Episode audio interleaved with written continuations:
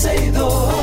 Sergio Carlos, Karina Larrauri llegan para darnos toda la información de los hechos, toda la diversión del momento. Todo, todo, todo, todo lo que quieres está en 12 y 2.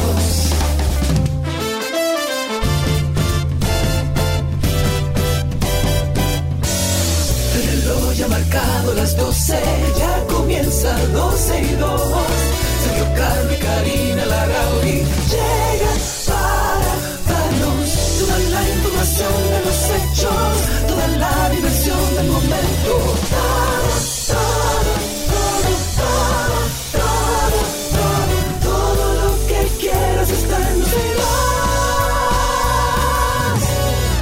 Saludos amigos, bienvenidos a 12 y 2. Aquí estamos como todos los días, una vez más, por esta 91.3, 91.1 FM, cubriendo toda la República Dominicana. Aquellos que están en Punta Cana, Bávaro, que todavía se quejan de la señal, estamos trabajando en eso. Ya mm, eh, nuestros técnicos están viendo qué fue lo que pasó con Fiona y lo que eh, hizo en los transmisores o retransmisores que hay para esta, para esta región. Cari, ¿cómo va el día? El día va bien, el día mm, tranquilo. Acabo de salir del Ministerio de Medio Ambiente depositando... Ah, no me digas. Sí, fuimos al Ministerio de Medio Ambiente dando continuidad a una solicitud que estamos haciendo no solamente todos, muchos de los que residimos por aquí, de distintos residenciales. Y cuando digo por aquí me refiero a los alrededores del río Isabela, que desde hace tiempo estamos hablando con el Ministerio de Medio Ambiente para que eh, evalúen la zona, para que los que vivimos en, esta, en este sector tengamos claro cuál es la protección jurídica que tiene el cinturón verde y todas estas áreas por aquí alrededor del río. Esto tiene otra connotación, a pesar de que tenemos muchísimo tiempo hablando sobre este tema del río Isabela, tratando de llamar la atención de las autoridades, del ayuntamiento, de la alcaldía, del distrito y de medio ambiente, pues bueno, en este momento toma digamos que otro color, eh, viendo la situación que se dio el día viernes. Una situación que, he dicho, no podía predecirse, sin embargo, por las malas actuaciones históricas de los que manejan medio ambiente y la alcaldía, esa situación pudo haber sido menos trágica pudo haber sido evidentemente mucha agua y van a haber inundaciones, pero si prevemos estas situaciones protegiendo nuestros recursos y dándole a la tierra su capacidad de absorción en diferentes lugares, pues podemos lograrlo. Estuvimos en medio ambiente, depositamos esa carta, más de 100 personas firmaron esa carta. Ojalá y el ministro de Medio Ambiente, Seara Hatton, así como el encargado de áreas protegidas, eh, nos dé seguimiento y podamos juntos, porque la idea es... No, no, oye, entiendan la situación, la, La analicen, necesidad.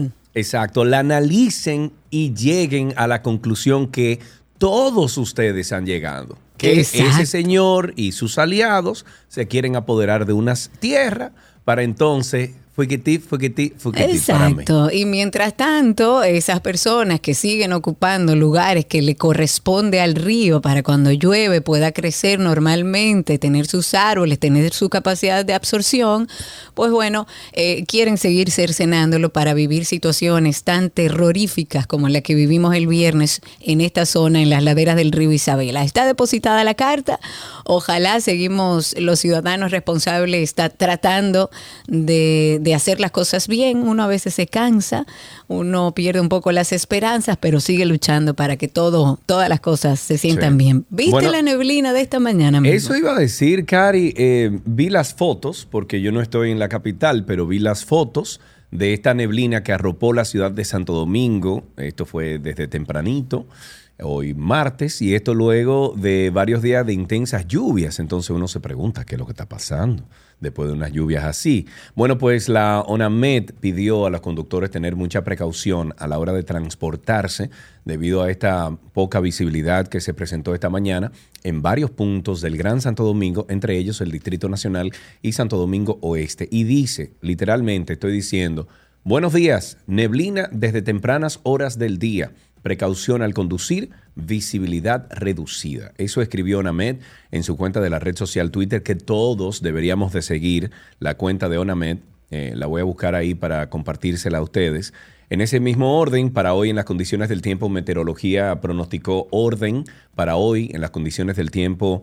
eh, dice que tendremos los efectos de una vaguada asociada a la tormenta eh, subtropical, subtropical Nicole, que producirá incrementos nubosos, en tanto que las temperaturas estarán calurosas. Eh, dijo además la UNAMED que estas eh, precipitaciones estarán acompañadas de aguaceros locales y tronadas en puntos aislados eh, de las regiones noroeste, este, suroeste y la cordillera central. ¿Tú conoces la... mm, Sí, tú la conoces, hombre. Yo ¿El la, yo la he compartido varias veces. Una plataforma que se llama Windy.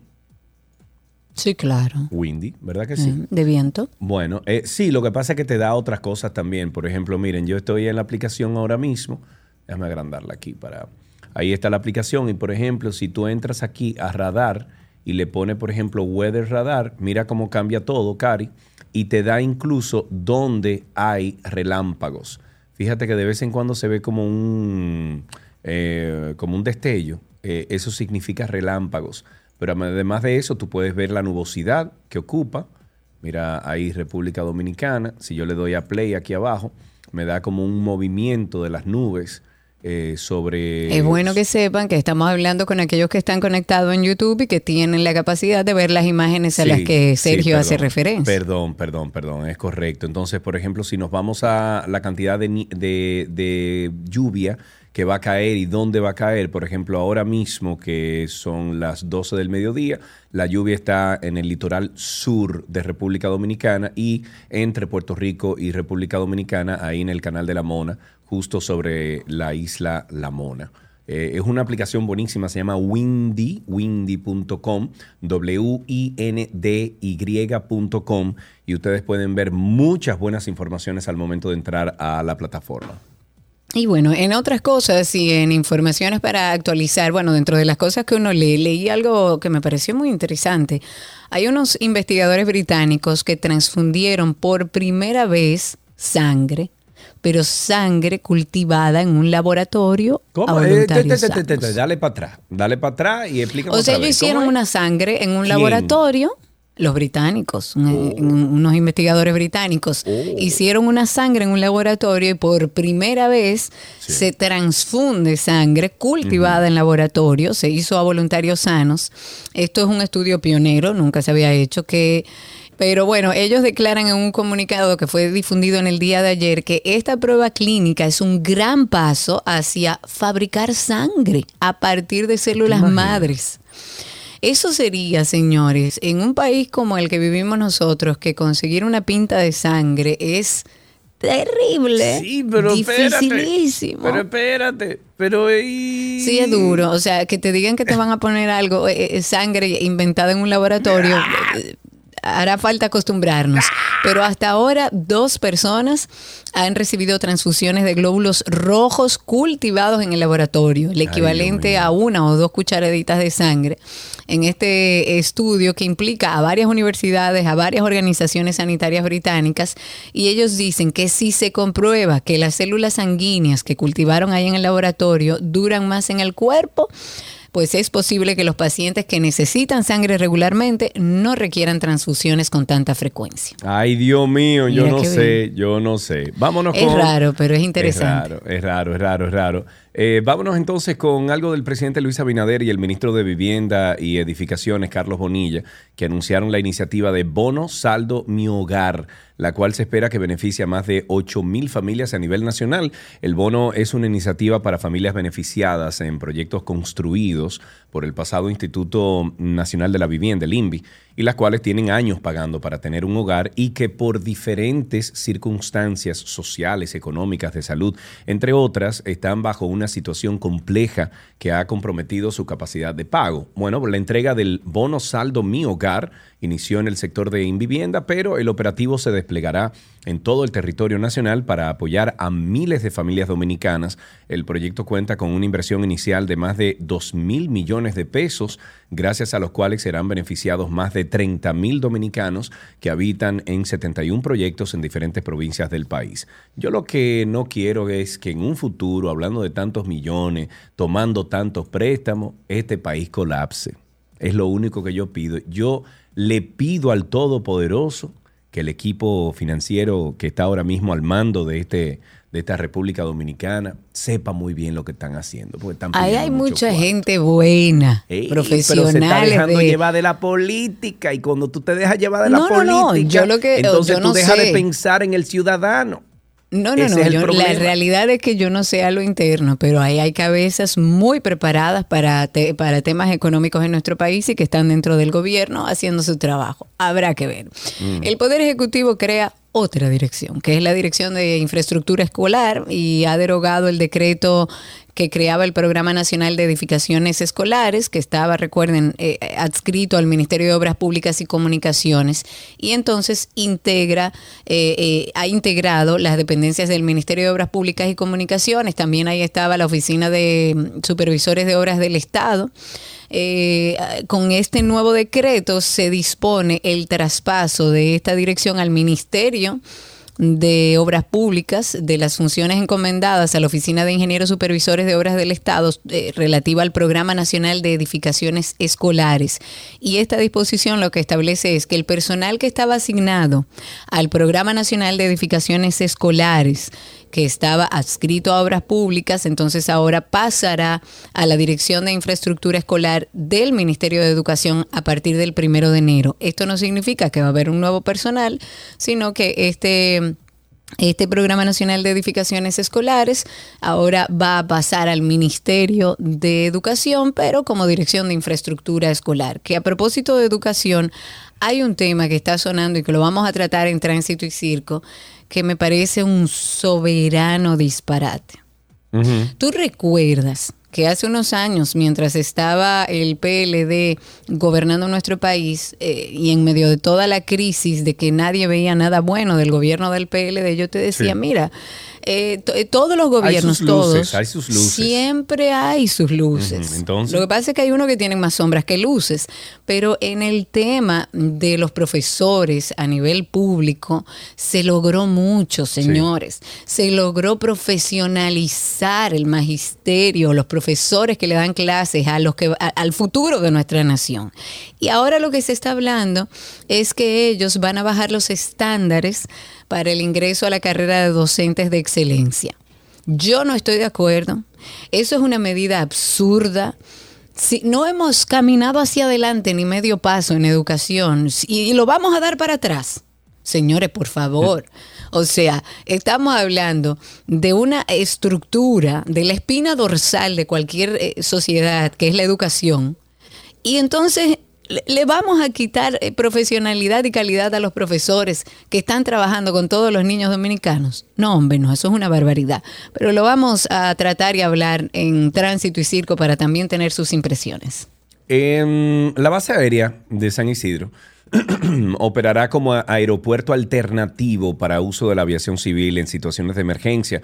Esto según le informó este lunes Carlos Ramón Febrillet Rodríguez, quien es el comandante general de la Fuerza Aérea de República Dominicana. El general dijo que el convenio busca fortalecer la defensa del espacio aéreo y la seguridad eh, operacional de la aviación en todo el territorio nacional. Con la suscripción de este acuerdo, las instituciones firmantes disponen poner en marcha diversos planes de cooperación técnica, capacitación técnico-operacional en el ámbito aeronáutico, intercambiando también informaciones relacionadas con los registros estadísticos del sector y actualizar los datos técnicos de los aeropuertos, aeródromos y clubes aéreos. Ojalá que funcione. Dice nuestro amigo Josuel que ahora el Centro Médico Dominicano está boicoteando a los que tienen el seguro MAFRE. ¿Por qué? Josuel, eso no es la aseguradora. El Colegio Médico Dominicano dijo que iba a retirar a todos sus doctores de ese seguro y así lo han determinado, como lo hicieron hace un tiempo con otro seguro. Habrá que ver cuál es la, cuál es la respuesta de Seguros MAFRE a esta situación, pero no se trata del centro médico, se trata de la, del Colegio Médico Dominicano. O, em, dentro de las cosas también que viste el, el eclipse ayer. No, no lo vi, no lo vi. No, lo vi. No. No, no lo vi. Bueno, realmente fue en la madrugada. Yo ayer vi la luna que era un escándalo, señores. Miren para el cielo. La luna era espectacular. Una Incluso le había dicho a Gaby, eh, yo estaba camino al gimnasio, pero le había dicho a Gaby, Gaby, cuando yo salga del gimnasio te voy a buscar para que vayamos a la playa a, a ver la luna. Ya cuando salí era muy tarde y ya la luna había, eh, vamos a decir que se había encaramado en el firmamento y como que no valía la pena, pero cuando salió, Qué aquello cosa era una tan cosa hermosa. Señores, aprendamos a, a valorar esas bellezas que nos da la naturaleza. Esta mañana, por lo menos aquellos que son bien ma- madrugadores, quizás pudieron ver este fenómeno muy curioso. También es conocido como luna de sangre porque el- la característica básica es un color como medio rojizo, que, que suele tomar como eh, nuestro satélite natural, que fue el último del año, y no vamos a poder ver algo así igual hasta el 2025, según dicen. Sin embargo, como suele pasar con este tipo de, eclipses, lamentablemente no pudo ser visto en todo el mundo, sino en cierta parte de, bueno, en algunas partes de la Tierra que en la que era de noche. El eclipse fue súper visible en Oceanía, en Asia, en América y para fortuna eh, nuestra, muchos pudieron también verlo aquí en República Dominicana. Aquellos que tengan fotos, aquellos que hayan visto, compártanlo a través de 12 y 2 en Twitter.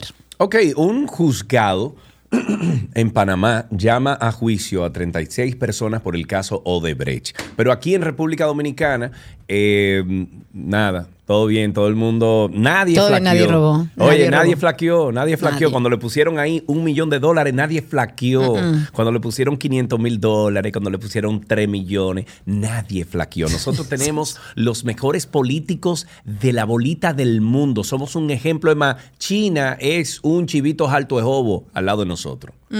Entonces, 30 y- 36 personas eh, se llaman al caso de Odebrecht. El aeropuerto internacional de Tocumen eh, es el principal de Panamá y un centro de conexiones regional informó este lunes que demandó a la constructora mm, brasileña Odebrecht por más de 20 millones de dólares por no entregar a tiempo la ampliación de la terminal, una obra de al menos 900 millones de dólares. Tocumen SA presentó esta demanda reclamando a CNOSA ante constructor, ah, bueno, antes se llamaba constructora Norberto Odebrecht S.A., el pago de al menos 20 millones 737 mil 513 dólares por los perjuicios y pérdidas ocasionados por no entregar la terminal número 2 en el plazo ni los términos y condiciones contractuales. Eso indicó un comunicado oficial.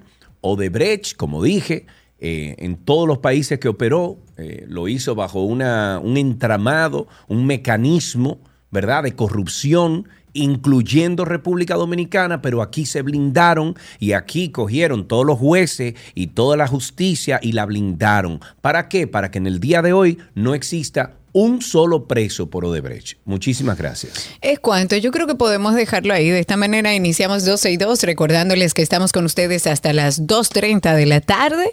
Eh, y recordándoles además que estamos en vivo a través de Twitter Spaces. Estamos ahí como 12 y 2 en Twitter. Si quieren pueden buscar el enlace. La primera publicación del día de hoy de 12 y 2 tiene el enlace. Si no, entre a nuestro perfil y ahí cuando vea los circulitos, clique encima. Así nos oye, nos oye en su celular y puede participar en vivo. Estamos en vivo a través de YouTube, también como 12 y 2, y a través de nuestra página 12 y 2.com. Bienvenidos a todos, gracias por la sintonía. Todo lo que quieres está en 12 y 2.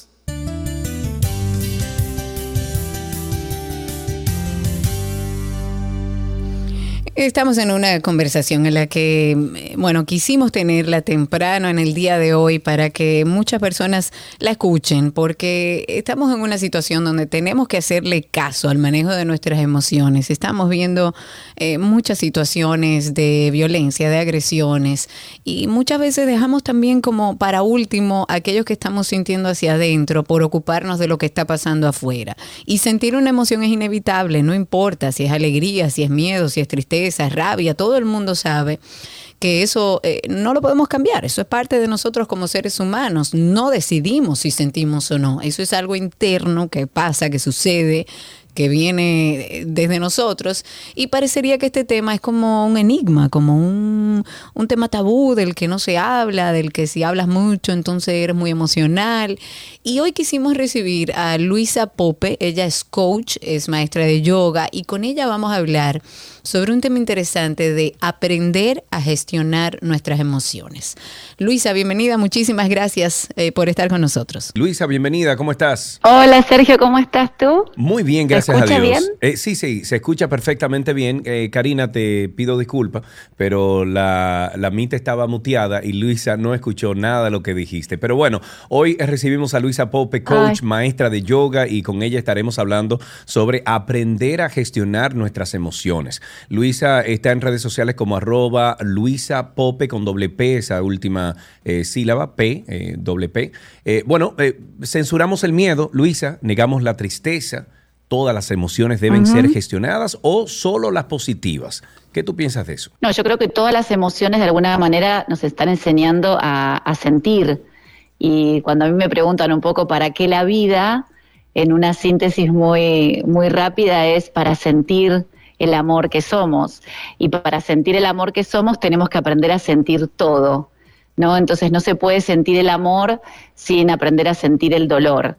De alguna manera las emociones que no son positivas nos enseñan a, nos enseñan, aprendemos de las emociones que no son positivas, crecemos, maduramos y de esa manera podemos eh, aprender a, a gestionarlas en el día a día. Entonces, no hay errores en el diseño. Digo yo, en el diseño divino no hay errores, sino que en todo caso el error es parte del diseño, ¿no? Es parte del aprendizaje de estar aquí para sentir lo que somos, amor y luz. Que eso Amor somos, somos espiritualidad. Yo he hablado eh, muchas veces aquí que somos emociones, somos espiritualidad y tenemos que trabajar en eso. Y muchas veces eso es como lo que dejamos de último y esa debería ser la base de todas o, o de todo. ¿Cómo gestionamos de manera correcta las emociones? ¿Cómo, cómo se aprende eso? Bueno, de alguna manera lo que yo enseño a través de la biodecodificación o de mis sesiones de, de reconexión, como le digo, de recalibración, es am, comprender que el- de alguna manera eh, las dos grandes emociones son el miedo y el amor y que el miedo eh, nos, nos niega quiénes somos y de alguna manera la, la primera pregunta es quién, quién eres, ¿no? ¿Quién, quién realmente eres? Y para poder saber quién realmente uno es y sentir quién realmente uno es, uno tiene que dejar de pensarse y de definirse. Entonces, en realidad, para ser ese amor y para aprender a gestionar, lo que tenemos es que dejar de ser todo lo otro que nos contaba, nos contaron que éramos. O sea que de alguna manera es desaprender eh, todas las, las em, creencias que tenemos arraigadas en la mente. Entonces yo siempre les digo, no vinimos a entender la vida, no vinimos a cambiar la vida de los demás, lo que vinimos, y, y mucho menos a juzgar, lo que podemos es hacer 100% responsables de hacernos felices a nosotros mismos. Mm. Y para eso tenemos que conocernos. Entonces, Claro. por eso la primera pregunta es quién eres. Claro. Y, y hablaba de la biodecodificación. ¿Eso qué es para ir entrando en tema? ¿Qué es? ¿Cómo se aborda para aquellos que no tienen ni idea de qué estamos hablando? Bueno, la biodecodificación empezó con, eh, digamos, el primer, el que abrió la puerta fue Hammer, que es un médico que, que ya falleció, pero que estuvo trabajando fuertemente en esto en los años 80 y que de alguna manera por su propia experiencia emocional y de alguna manera de, de enfermedad, porque fue una emoción que generó una, un, un síntoma físico, comenzó a hablar de estas cinco leyes de Hammer, eh, que hablan un poco de que aquellos eh, vivencias, aquellos eh, estados de estrés que se prolongan en el tiempo, el cerebro tiene la capacidad de sentir el estrés un ratito, el ratito que me persigue el león, que me persigue la fiera. No puedo estar en estrés mucho tiempo, porque si estoy en un estrés agudo mucho tiempo, genero una inflamación, ¿no? como un estado inflamatorio en el cerebro que luego se deriva dependiendo en qué zona del cerebro es y dependiendo el tiempo que dura ese, ese mm, estrés y la, la intensidad que tenga, es el tipo de patología que se va a desarrollar luego en el cuerpo, ¿no? En un, en un lado o en el otro, Sí. dependiendo en qué parte del cerebro es. Entonces, la biodecodificación lo que hace es descodificar, como sacar el código ¿no? que hay escondido detrás de un síntoma. Cuando yo digo síntomas, puede ser un síntoma en el cuerpo físico o puede ser un síntoma en tu vida. No tengo pareja, no logro dar con mi profesión, no logro tener el dinero suficiente para gestionar mi vida. O sea, el síntoma es una situación en mi vida que yo no puedo transformar, que no puedo cambiar y que me empieza a generar em, bueno, un estado o de depresión o de culpa o de enojo eh, constante. Entonces, detrás del síntoma, que puede ser también una enfermedad, se esconde, digamos, este trauma que en algún momento viví, generalmente es de 0 a 6 años, que se programó en mi, en mi cerebro y que a partir de lo que estoy viviendo aquí y ahora se desata y genera toda esa como crisis de, estrés, digamos, de, de, vivencia de la situación en un grado muy elevado de estrés que puede generar un síntoma físico o un síntoma en mi vida, ¿no? En mi vida emocional o mental. Yo sé la, respuesta de esto. nos enseña a leer eso. Sí, Yo, sé la respuesta de, la pregunta que te voy a hacer, Luisa, pero creo que es importante, o sea, resaltar esos beneficios de trabajar nuestras emociones de esta manera. O sea, eh, una lista de cinco o seis cosas que tú entiendes que inmediatamente cuando comenzamos este proceso podrían cambiar en nuestras vidas. Bueno, yo el primer paso siempre digo que cerrar el ciclo con los padres que los padres siempre digo que están adentro de nuestra cabeza, ¿no? Es lo que se diseñó en nuestro mapa cerebral como lado madre y lado padre, ¿no? El lado emocional, el lado mental. Y cerrar el ciclo es de alguna manera comprender que tiene un propósito nacer en una familia determinada, tener una vivencia infantil determinada, pero en algún momento del camino cerramos ese ciclo para empezar a conocernos como esa vibración de amor que somos. Entonces tenemos que dejar de pensarnos con cuando era chiquita me pasó esto, cuando eh, y siempre revivir la historia traumática. Entonces, para mí cerrar el ciclo es de alguna manera poner un fin o poner en paz una experiencia de vida, ¿no? Con mi familia, con mis padres. Luego, para mí, lo más importante es conectar con esa pulsión creadora, con lo que realmente me motiva en la vida, con mis sueños, con mis deseos. Verdaderamente conectar con el deseo es la segunda parte del camino de, la, de la sanación o del autoconocimiento. ¿Qué deseo plenamente? Cuando ya mis beliefs, mis creencias no me están limitando. Y luego de alguna manera es ocuparnos de nuestro niño interior, que es comprender que cuando vamos avanzando en nuestro deseo van a aparecer momentos de miedo y de inseguridad, y ese niño interior que tiene miedo e inseguridad está esperando el adulto en nosotros que lo contenga, eh, la palabra, ¿no? De, mm, para poder eh, justamente consolarnos a nosotros mismos y no buscar afuera, ¿no? Alguien que nos salve, sino ser nuestro propio madre y padre, amamacharnos y apapacharnos. Y para mí el, cuarto paso es eh, conocer el propósito de la vida como un vivir en la incertidumbre um, desde una, una calma y una paz y una certeza de que que la vida tiene un propósito más elevado, aunque yo no lo comprenda, no lo entienda o no lo vea. Entonces, aprender a vivir en la incertidumbre implica haber hecho todo lo anterior, ¿no? Claro, claro. ¿Y cómo puede uno eh, dar ese primer paso para trabajar a través de la biodecodificación emocional de todo lo que está atravesando? ¿Cómo se arranca?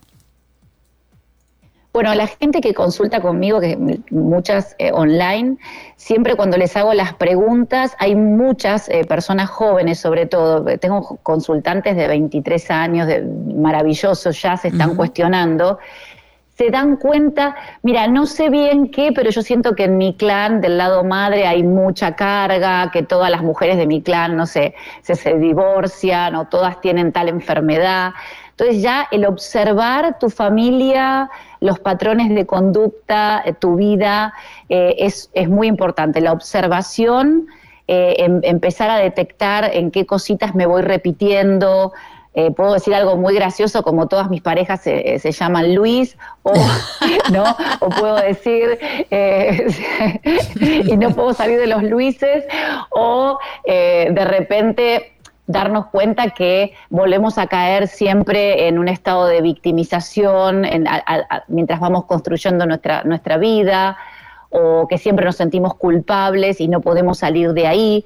Y después mucha gente el despertar de la conciencia lo trae gracias a un síntoma. Y cuando decimos gracias a un síntoma parece como qué horror, pero detrás de la enfermedad o detrás de lo incurable está la transformación de eso en que incurable es curándose desde adentro. Completamente no se puede curar, es que uno se cura desde adentro. Eh, eh, y es así, de la única manera. Eh, yo he dicho ya varias veces al aire que atravesé una situación de trastorno de ansiedad generalizado y aunque el camino no es fácil y no sigue siendo fácil, este trayecto me ha dado la oportunidad de conocerme mejor, de estabilizarme, de llevar una vida más plena, de hay que aprovechar esos momentos que aunque no se vea el aprendizaje en el momento en que lo quizá lo estamos sufriendo, en algún momento se manifiesta.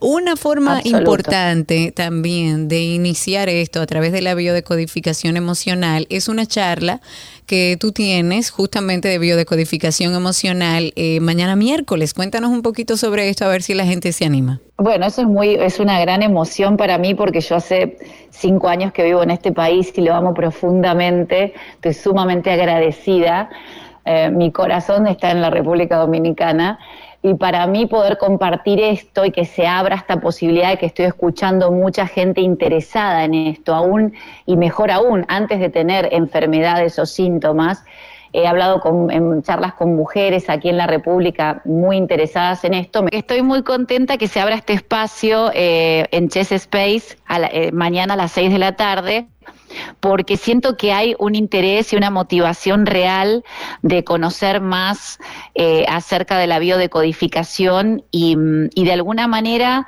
algo que siento que también es muy importante es um, a través de la biodecodificación, eh, si bien uno ve por ahí las cosas que no nos gustan de nosotros mismos o de, nuestros, de nuestras familias o de nuestro aprendizaje, también aprendemos a apreciar la vida.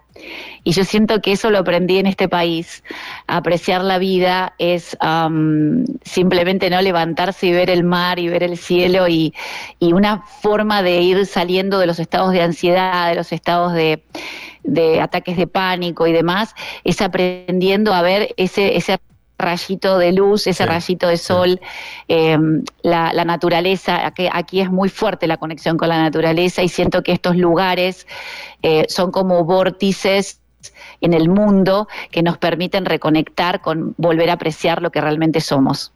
Así es. Nilsa, muchísimas gracias por esta conversación. Ojalá que nuestros amigos oyentes eh, saquen la esencia de la biodescodificación, de, de, dirigir nuestra vida y, nuestro estado anímico hacia, hacia un zen, ¿no? Eh, un momento de, paz y tranquilidad que podamos conseguir siempre nosotros en, lo más interior de, nuestra alma.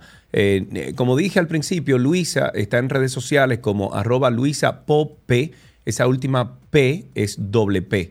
P-O-P-P-E. Luisa Pope, estaremos compartiéndolo a través de redes sociales y recuerden que esto es el miércoles, esta conversación es el miércoles, mañana a las 6 de la tarde en Chess Space esto es en la calle Jacinto Ignacio Mañón, esquina calle El Retiro, y son cupos limitados. Así que apresúrese, no se pierda de esta oportunidad. Vamos a estar sorteando un par de boletas para que asistan, para que trabajen en llevar una vida emocionalmente estable. Solamente tienen que ir a nuestras redes sociales de 12 y 2 en Instagram, pasen por ahí y ahí van a encontrar un post a la brevedad con toda la información. Muchísimas gracias Luisa, un placer tenerte aquí. Gracias, muchas gracias a los dos, de verdad.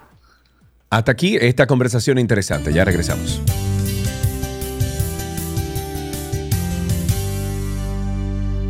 Todo lo que quieres está en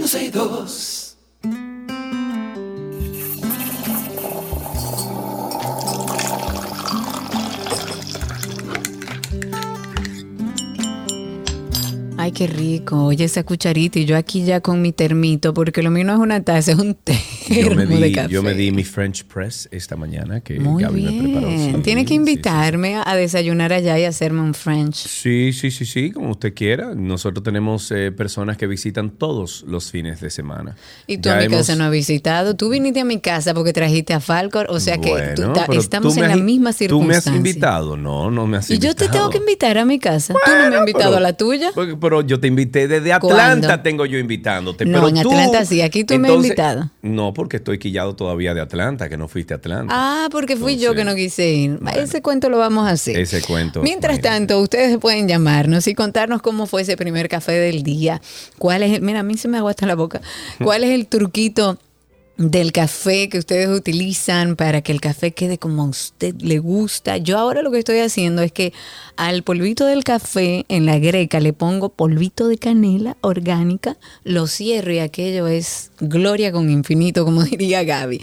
Cuéntenos de su café, quién le introdujo el amor por el café, si fue su mamá, su abuela, si bebió cucharita con café, el platito con café, al 829 236 9856 829 236 9856 o a través de Twitter Spaces ustedes pueden por ahí solicitar ser hablantes y contarnos cómo fue ese primer café del día, cuál fue la primera noticia que leyó en la mañana con su café en la mano. Mientras tanto, en la actualidad, las guías de prevención cardiovascular esto de la Sociedad Europea de Cardiología, señalan que hasta 3 a 4 tazas de café de por día, o sea, al día, podrían no ser perjudiciales para la salud. Por eso no hay una dosis ideal. Dependerá de la sensibilidad que tenga cada persona a la cafeína. Esto eh, fue parte del, informe que se publicó. Sin embargo, aconsejan estos mismos expertos y científicos beber el café preferiblemente por la mañana o al mediodía,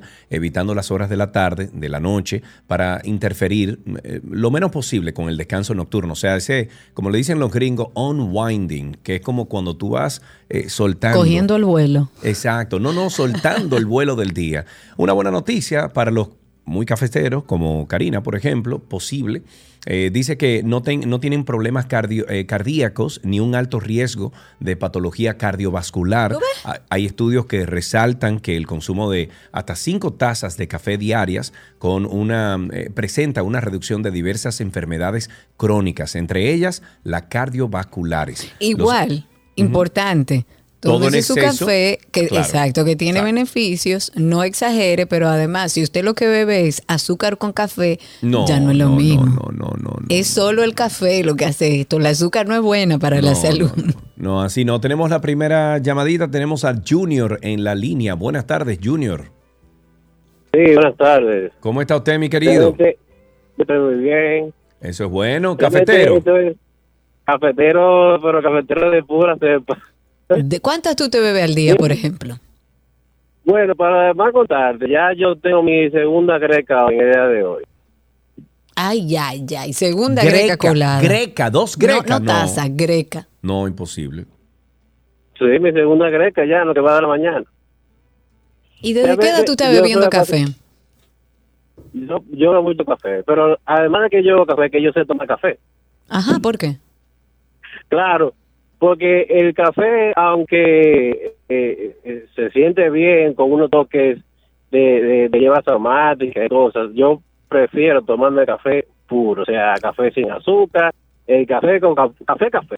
Café como se debe beber, de verdad, de, de sabor a café. Así es como los que saben, los baristas dicen que el café se bebe sin azúcar y sin, ninguna otra cosa. Es yo me lo, solo Yo me lo estoy bebiendo. Sí, dime. Es que yo he aprendido a tomar café porque al final el, café tiene su, su azúcar.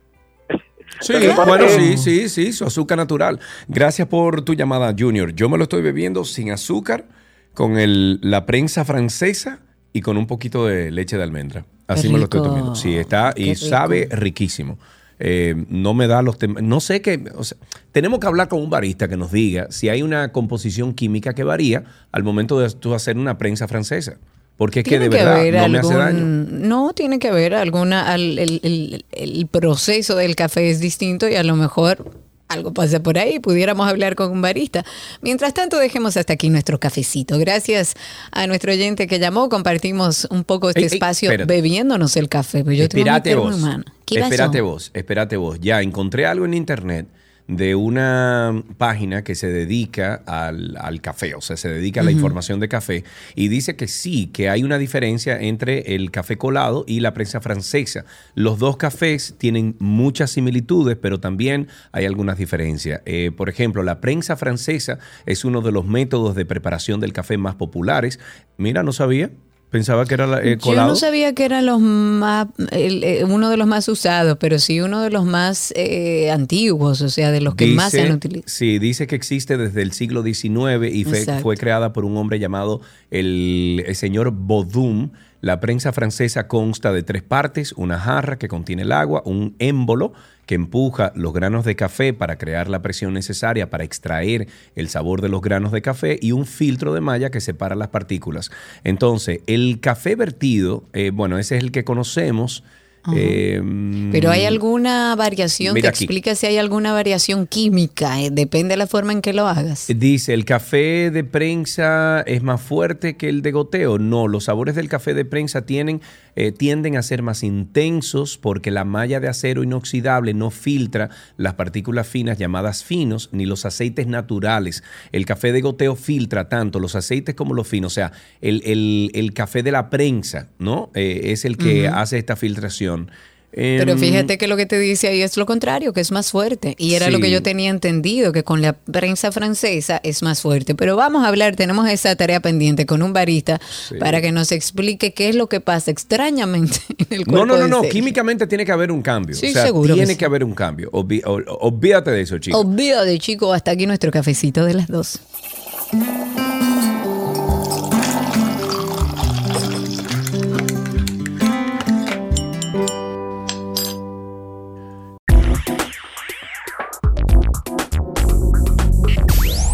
Vámonos entonces con eh, Raspberry Robin. Se ha convertido en la mayor amenaza de malware del año. Y se trata de un gusano informático, una pieza de malware, como se le llama, que busca, tal como el animal eh, que representa, ¿verdad? El, el- el Raspberry Robin, entrarse en lo más profundo del sistema operativo y crear canales de comunicación entre el computador eh, o sea, el computador víctima y el atacante interesado en lo que contenga esa terminal, o sea, esa computadora. Este malware tiene a más de 3.000 3.000 computadoras infectadas en diferentes empresas. Los expertos en compañía de la talla de Microsoft indican que en su nueva manifestación, esta infección por este Raspberry Robin interactúa con otros códigos maliciosos, creando una especie de ecosistema donde los diferentes malware interactúan de forma compleja, eh, interconectadas. Raspberry Robin estaría apostando básicamente como un ariete que traspasa las defensas del ordenador, o sea, de la computadora, del sistema operativo, creando una entrada para el ataque de otros códigos de malware o de ransomware, lo que en un momento se presentaba como un gusano de compartimiento curioso para los investigadores que solo buscaba esparcirse de computador en computador sin un motivo obvio, finalmente ha revelado el verdadero propósito. Finalmente, apoderarse de toda la información que tenga su Y computadora. sí, claro.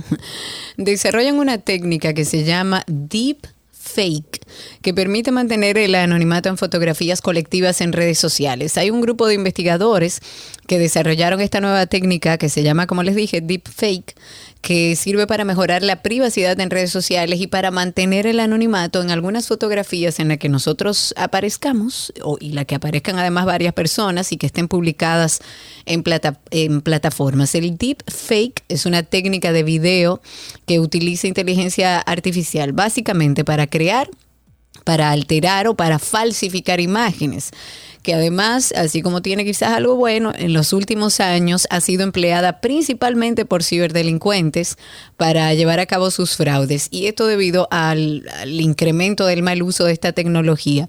Hay un equipo de investigadores en una universidad en Estados Unidos que se han enfocado en, en un uso beneficioso de este mecanismo de enmascaramiento para mejorar la privacidad de las redes sociales. Y tal y como apuntan en este documento que hicieron de investigación, los usuarios de estas plataformas pueden publicar imágenes de personas que no han autorizado su aparición en ellas. El resultado eh, de deepfake es una imagen muy realista, aunque ficticia. Yo, Deep yo estoy fake. loco. Yo, eh, bueno, en el Antinoti hemos hecho uno- unos cuantos deepfake, eh, pero yo quiero mm, ver como una aplicación que lo haga como más, fácil, eh, porque no hay todavía, pero hay muchas cosas que uno puede hacer, Karina. Muy bien, hasta aquí dejamos lo mejor de la web, no sin antes recordarles que tenemos un espacio donde hablamos de salud mental y de bienestar. After Dark.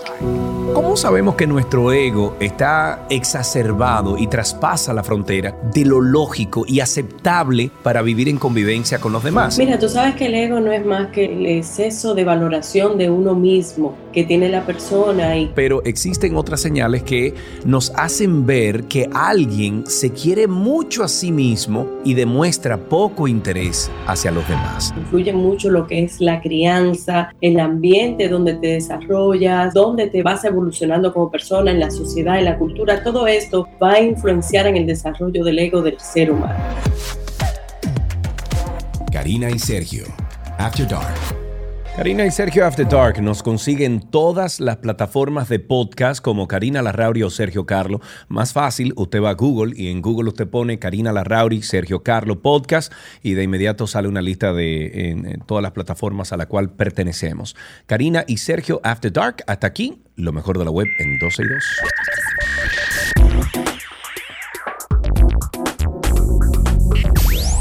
Todo lo que quieres está en 12 y 2.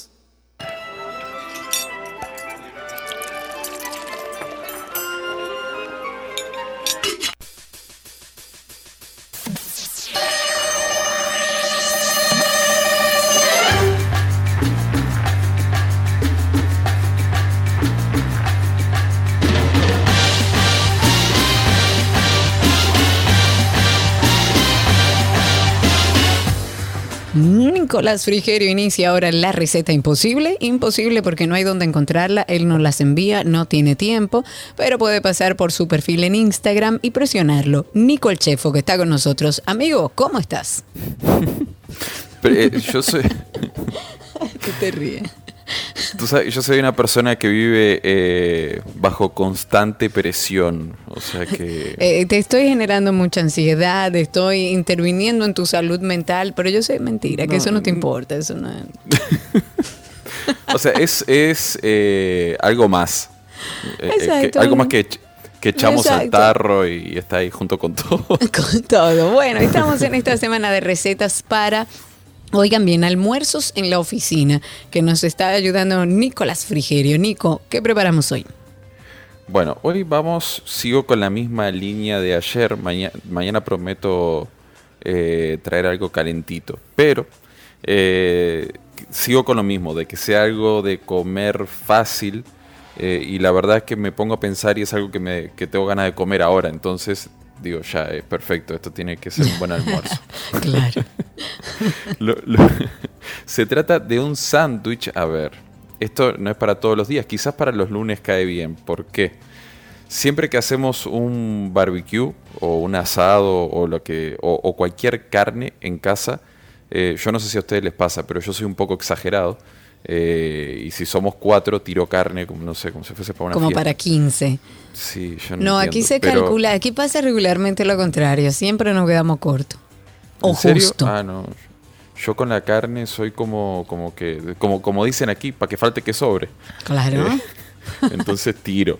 La, la cuestión es que siempre sobra, pero eh, lo que hago es que al otro día, cuando esa carne ya está bien fría, bien, bien compacta, la corto bien finita y la uso como si fuese un embutido. Entonces la uso para sándwiches, para acompañar una tortilla, Claro. para, para un omelette, o sea, para, para distintas preparaciones. Entonces lo que vamos a hacer hoy es un sándwich eh, con esta carne que nos quedó de ayer o de antes de ayer. Al final la carne cocida en la nevera dura bastante tiempo. O sea Sí. que no, no nos pod- no- Un pollito no viejo, hay una locos. pechuguita vieja. ¿Tú sabes lo rico que es quitarle? Hace un Uh, sándwichito. Uy, Dios Bueno, mío. ahora en la época navideña y eso, el pavo. Ah, eso es Porque la, pe- genial. la pechuga es como muy finita, Ajá. pero el pavo que tiene mucha carne lo puedes rebanar así con... Uy, qué rico, qué rico. Ricura. Bueno, ya saben, esto sirve para tanto para carne como para pavo o también para cerdo. eh. Funciona igual. Eh, la cuestión es que usemos una carne que tengamos ahí de, de uno o dos días fría en la nevera. Vamos a necesitar también un pan. eh, en este caso yo les recomiendo un pan que sea eh, de corteza un poco durita, así tiene textura. O en lo, todo lo contrario, algo que sea suave.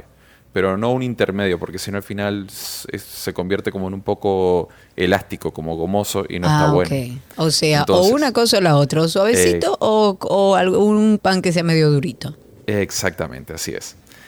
Por otro lado, vamos a necesitar alioli o pesto. Cualquiera de estos dos ingredientes los venden ya hechos en potecitos en el súper y están y si no, yo tengo una matita de albahaca y de mis co- y la hago en mi casa. Ah, bueno, si, Está mal. si usted si usted es una gran cocinera como Karina Larrauri, no, lo puede cocinera, no, madre de matas. Bueno, si tiene la, la- la suerte de tener su matita de albahaca y tiene su parmesano, bueno, ahí puede hacer Haga el pesto. pesto.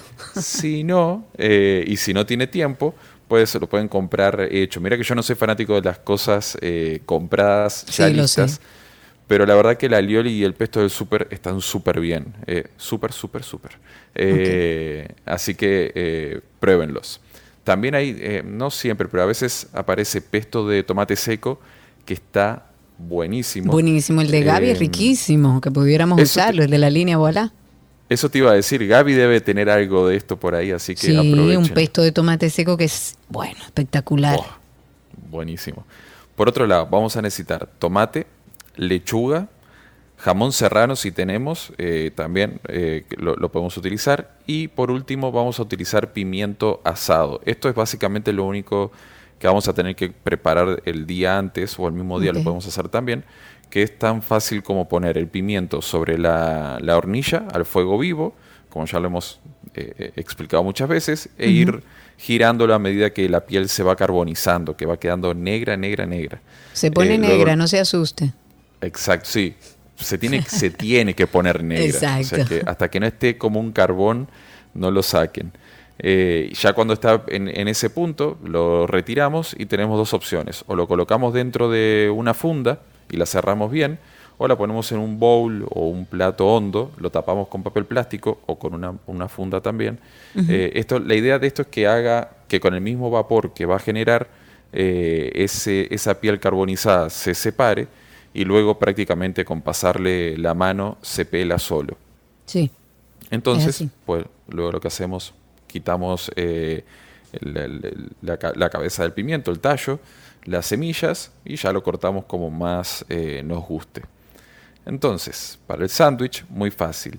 Si tenemos un pan de corteza dura, como un pan eh, tipo baguette, o mm, en el súper venden uno que es que se llama eh, pan portugués o gallego también, que están muy buenos. O pan sobao.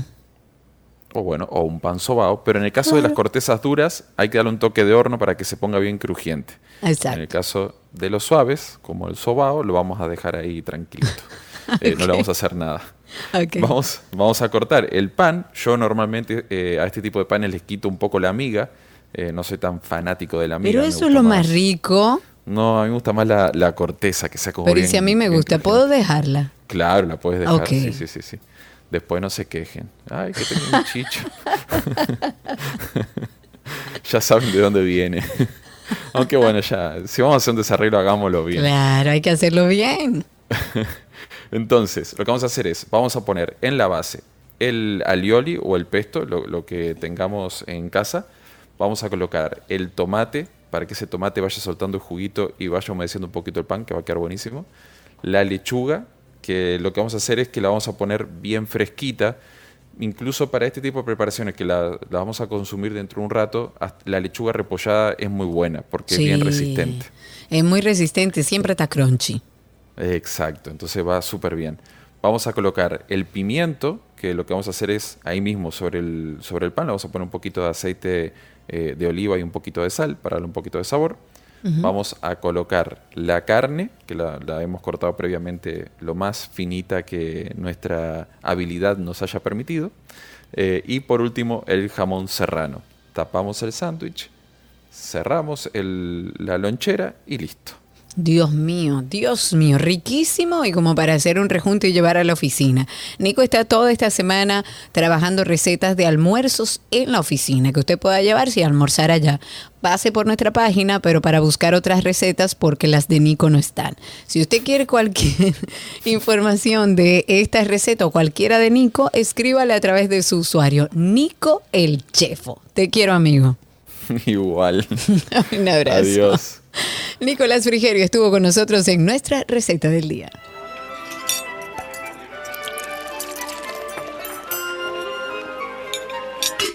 Hola, sí, yo estoy llamando porque estoy interesado en el apartamento que ustedes tienen ahí en la... ¿Y como cuánto es ustedes están?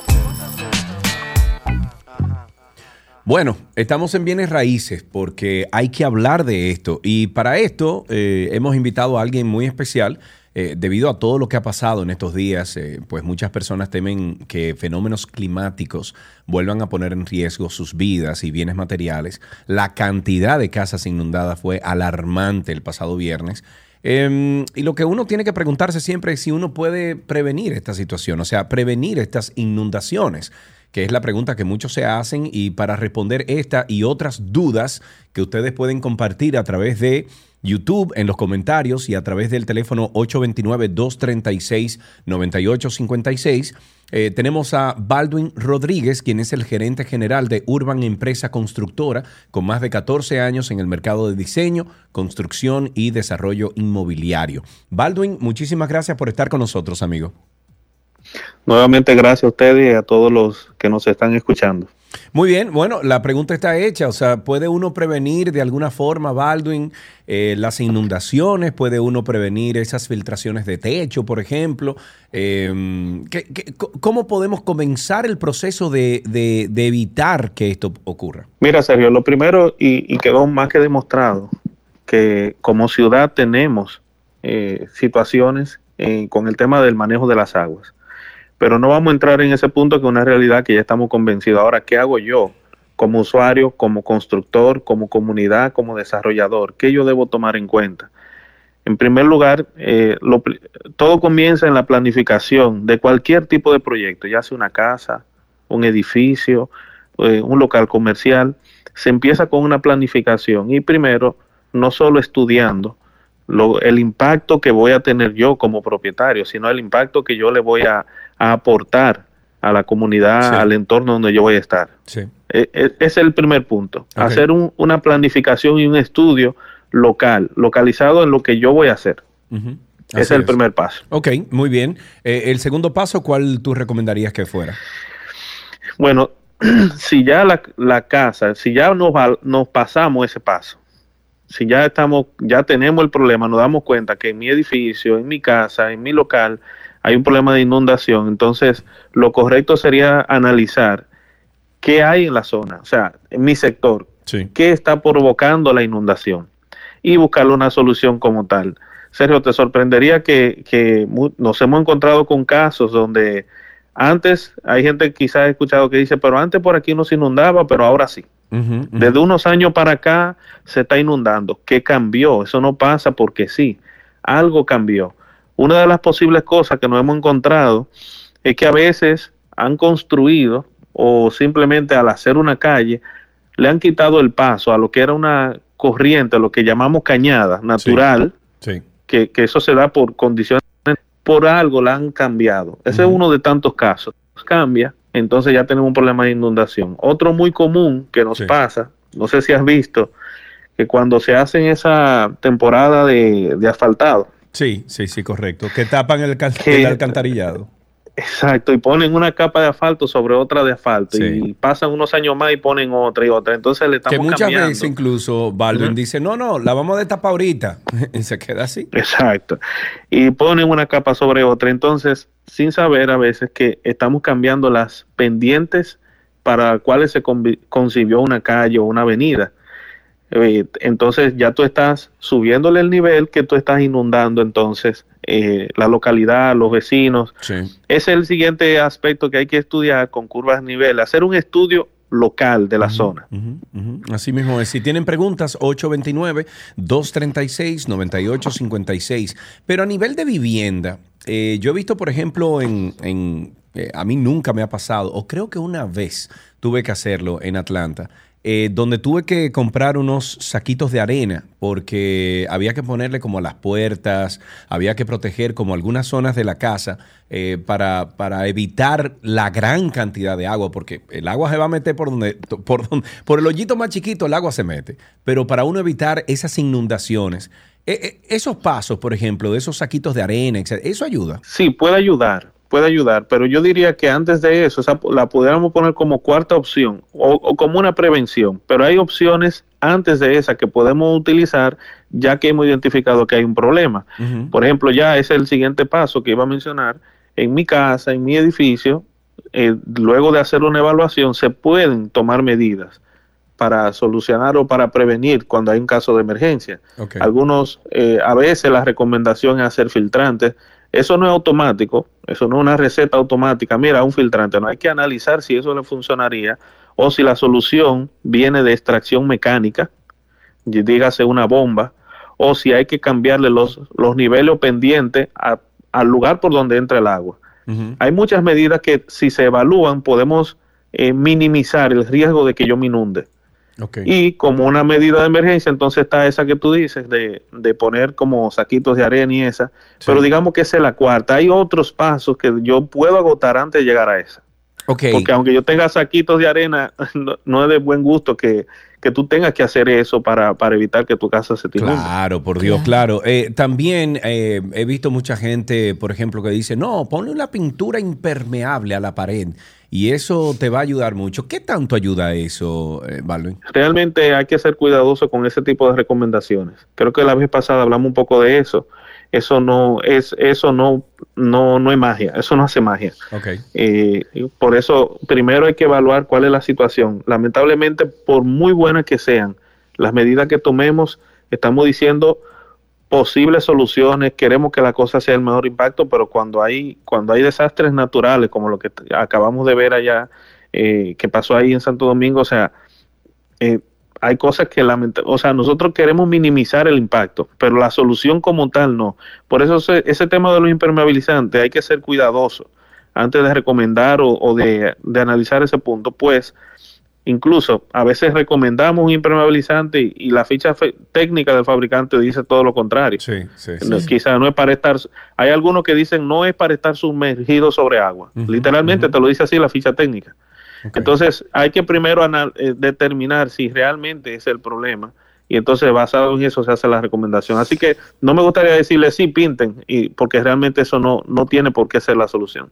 Evidentemente la solución es multifactorial, pero entonces, ¿cómo podemos, Baldwin, identificar qué soluciones puntuales me funcionan dependiendo de mi situación, de una situación particular relacionada a algo como lo que vivimos el viernes? Yo le puedo pedir de favor si se puede que no lo hagan que no lo hagan de forma empírica. Para eso hay profesionales eh, que no, aunque propiamente quizá no nos dediquemos solamente a eso, pero hay profesionales que ya sea por su experiencia en el campo, hay personas que sí suelen dedicarse a eso. Se debe hacer un estudio, quedó demostrado ya con, con hechos lo que acaba de pasar en nuestra ciudad.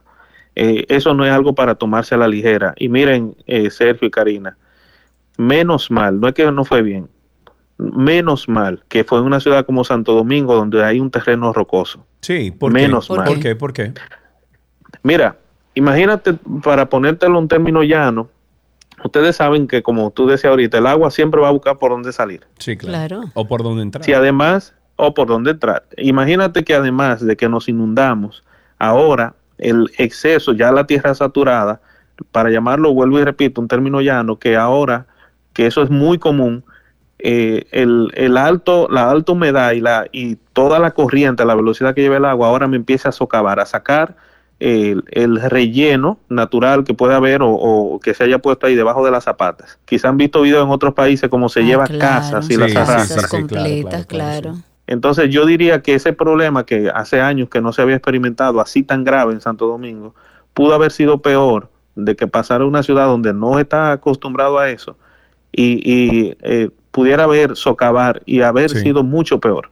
Tú sabes que eh, se me ocurre preguntarte ya para finalizar, eh, Baldwin, como estás en el mundo de, de la construcción, eh, se ha criticado mucho desde el viernes pasado el hecho de que se construyan tantas y tantas y tantas torres en el, en el, Santo- o sea, en, en el Distrito Nacional, en el Gran Santo Domingo, y que según algunos expertos y, y- y- y personas que saben de construcción dicen que los, eh, que los requerimientos hacia las constructoras no son rigurosos y que no son eh, no, no le dan tan importa- tanta importancia. ¿Por qué lo dicen? Porque, por ejemplo, no le exigen una cantidad de parqueos o de aparcamientos que sean eh, eh, adecuados para la cantidad de, de apartamentos que tenga esa torre y además que no le exigen tampoco el tipo de drenaje que conllevaría. Señores, eh, pero a- no le exigen par- el parqueo, la capacidad de parqueo que requiere. Le van a pedir drenaje. Eso Bueno, no. pero es lo que te digo. Entonces, me encantaría una opinión como la de Baldwin, que tiene eh, más de 14 años en el estado, en el, en el mercado, en construcción. ¿Qué tú opinas de eso, Baldwin? Sí, mira, realmente, no, no puedo negarlo, el, el, el estudio, vamos a decir, medioambiental, el impacto que va a crear, no, no, solo, no me quiero dirigir a torres solamente, cualquier tipo de construcción, ese análisis del impacto que va a generar, realmente no podemos decir que no es tan riguroso como, como debería ser. Bueno, para no decir que no, que no, eh, y realmente es preocupante. Eh, no puedo negar eso y eso, eso es una realidad. Claro, e- es una realidad la que estamos viviendo y lo importante yo creo después de lo que vivimos el viernes es que cada ciudadano en vista de que a través de la alcaldía y de todas las instituciones que están a cargo no se llevan los protocolos adecuados, no se cumplen con las normas adecuadas, usted cuando vaya a adquirir una vivienda, cuando vaya a construir, cuando usted tenga la responsabilidad de tener una vivienda, pues bueno, tome las medidas del lugar. Muchísimas gracias Baldwin por estar con nosotros. Siempre gracias a ustedes. Gracias, Un hasta placer. aquí. Bienes raíces en 12 y 2. Hola, hola, sí, yo estoy llamando porque estoy interesado en el apartamento que la... ¿Y como cuánto? Todo lo que quieres está en 12 y 2.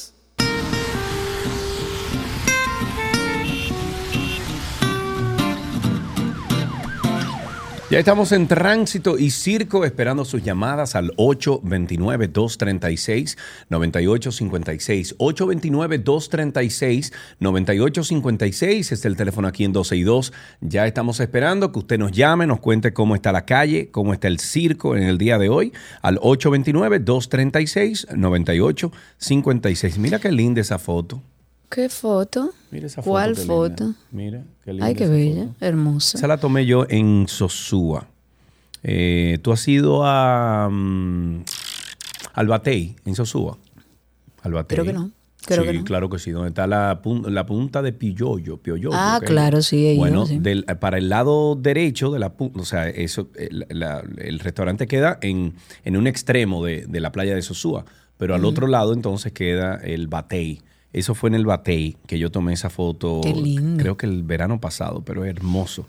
La playa de Sosúa no, no tiene comparación. No, la verdad que las playas de Puerto Plata en general son Sí, lindísimas. de la costa norte. Y donde nació nuestro turismo, la novia del. Atlántico por allá. Bueno, hablemos de varios temas que tenemos que ponernos como al día.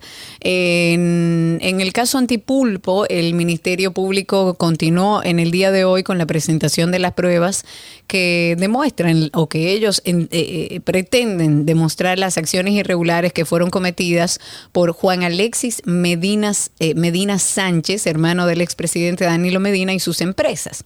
Durante esta audiencia, es una audiencia preliminar, como sabemos, del caso Antipulpo, que está conociendo el séptimo juzgado del distrito, la procuradora de la Corte, que es Mirna, la señora Mirna Ortiz, dijo que el Ministerio Público continúa avanzando con la presentación de las pruebas y que han avanzado hasta 1.200 pruebas o 1.200 de las pruebas ofertadas por el Ministerio Público. Y también aclaró que esas pruebas demuestran todas las transacciones, tanto de lavado de activos como las transacciones de las contrataciones irregulares de Alexis Medina y sus empresas en todas las instituciones del Estado.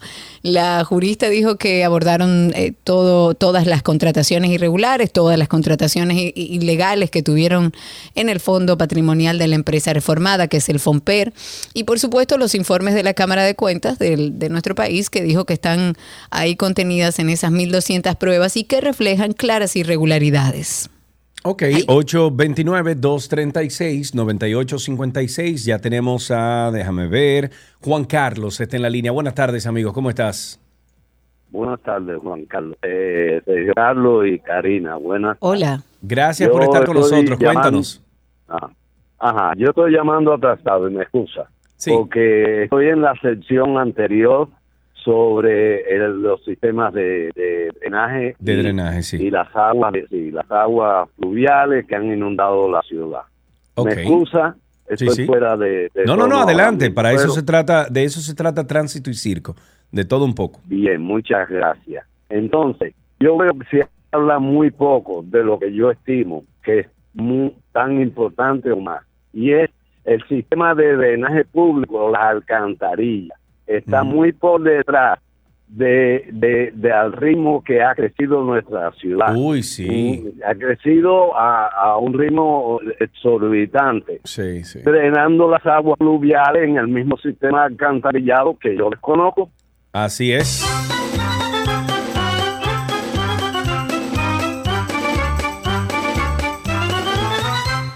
...829-236-9856... ...829-236-9856... ...el teléfono aquí en 12 y 2. Ahí tenemos otra llamadita. Tenemos a Willy en la línea. Buenas tardes, Willy. Saludos, Sergio, Karina. Hermano Willy, ¿cómo está la vida? Cuéntanos. Todo bien. Yo me imagino el diluvio de Noé, Dios mío, caramba. Sí. Cuéntanos. Bueno, Sergio, de- decirte que el presidente de la República, como ya de costumbre, 6 de noviembre, día de la Constitución de la República, se traslada al municipio cabecera San Cristóbal, que lleva el mismo nombre de la, de la provincia, y ahí pues hace un recuento de todo lo que hizo durante el año y, todas las promesas que hicieron en el año, algunas se inauguran, otras quedan pendientes de inaugurar. En este caso, el presidente de la República pues les dijo a los cristobalenses que la inversión desde el 6 de noviembre del 2021, donde presentó su consejo de gobierno al 6 de noviembre del 2022, que fue precisamente en este mismo mes, pues la inversión eh, rondó los 700 millones de pesos, entre ellos eh, el reformatorio, que es un instituto de formación para niños, niñas y adolescentes, equivalente a 400 millones de pesos.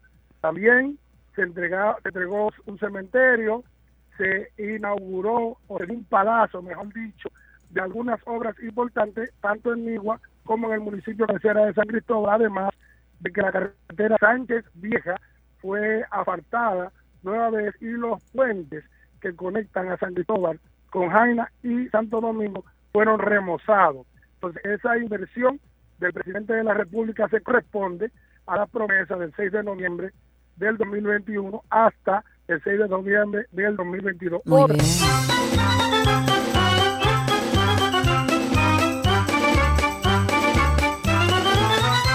Tengo una llamada aquí de Diego antes de pasar a comerciales. Diego, buenas tardes. Sí, buenas tardes, Sergio. Quiero hacer un aporte en cuanto a las inundaciones. Sí. Mira, a partir del 2008 se empezó a, ma- a manejar el asfalto de manera electoral. Entonces, en cada elecciones asfaltaban medio país, por lo que nuestra calle deben de tener alrededor de 6 u 8 pulgadas más de altura. sí, no hay sí, una acera que esté por arriba Eso es correcto. del, del asfalto. Eso es Eh, correcto. Eso implica, cuando tú dices 8 pulgadas, que nosotros debemos de tener ocupando la vía asfalto extra alrededor de más de lo que cayó de agua ahora. Entonces, si nosotros tuviéramos las calles a nivel de donde se deberían de tener, ese sería el espacio por donde debe de circular esa cantidad de agua que, que se manejó. La ciudad está impermeabilizada. Cada año que pasa hay más construcciones. Por tanto, las calles, en vez de darle altura, lo que deberíamos quizás es ver cómo la mantenemos, por lo menos. Pero como trabajamos politiqueramente en cada elección y el pueblo no piensa, nadie piensa, todo el mundo ve que el asfalto se lo asfaltan, se- le queda más para arriba que su casa y nadie se preocupa.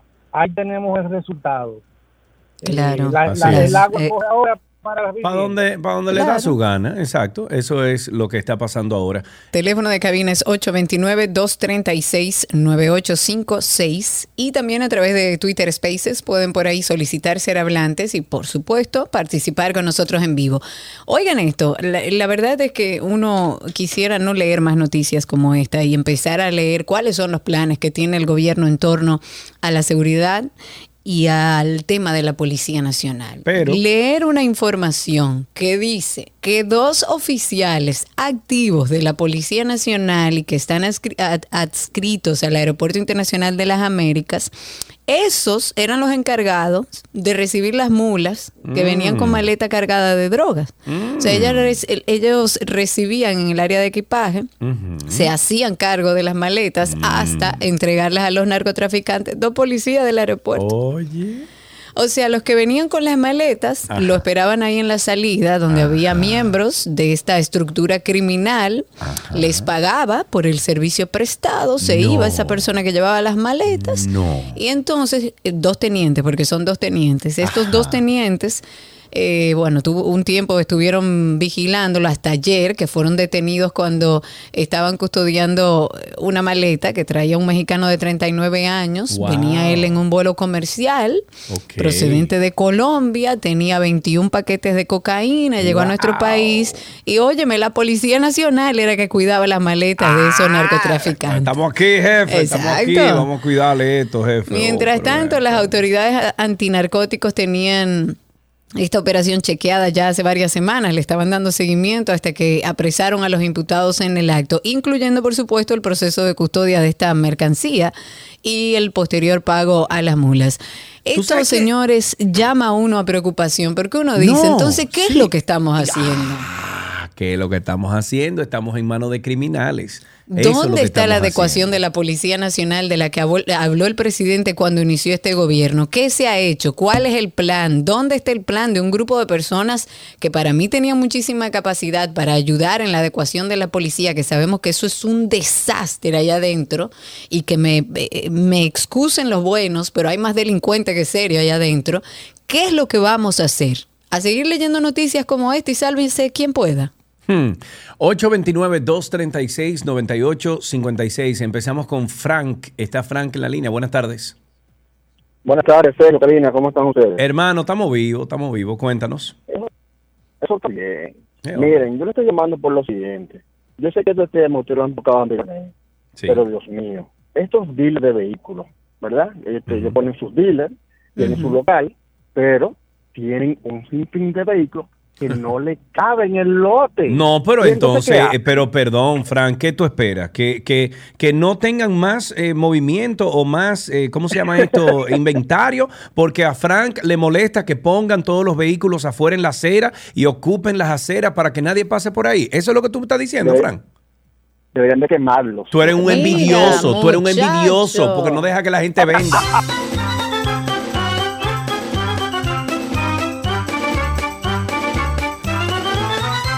Tengo otra llamadita aquí. Tengo a nuestro queridísimo Estrellita. ¡Epa! Espérate, Dime a espérate, ver, no te vayas. Oye, oye esto, oye esto.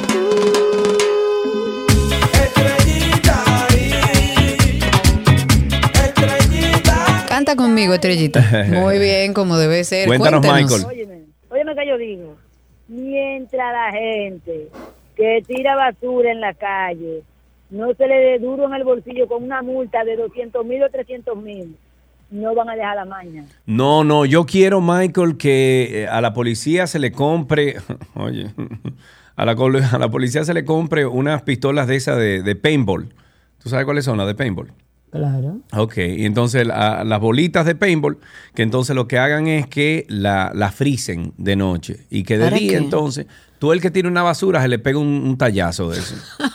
claro, eh, tú el que No, se mira, meta, por yo te voy a proponer Ajá, algo a que puede arrojar eh, buenos resultados también, porque ese yo creo mucho. Freddy lo decía que había que hacerlo, que si no era buena es a la mala, como Mm, sea. Pero, ¿por qué no nos sentamos, tú y yo, a generar una campaña junto con nuestra comunidad de 12 y 2 para empezar a educar a la gente sobre el tema de... Porque ya que el Estado no educa al ciudadano y le explica, mire señor, esa basura que usted está tirando ahí es soga para su cuello, porque cuando aquí llueve y se inunde, el primero que se va es usted.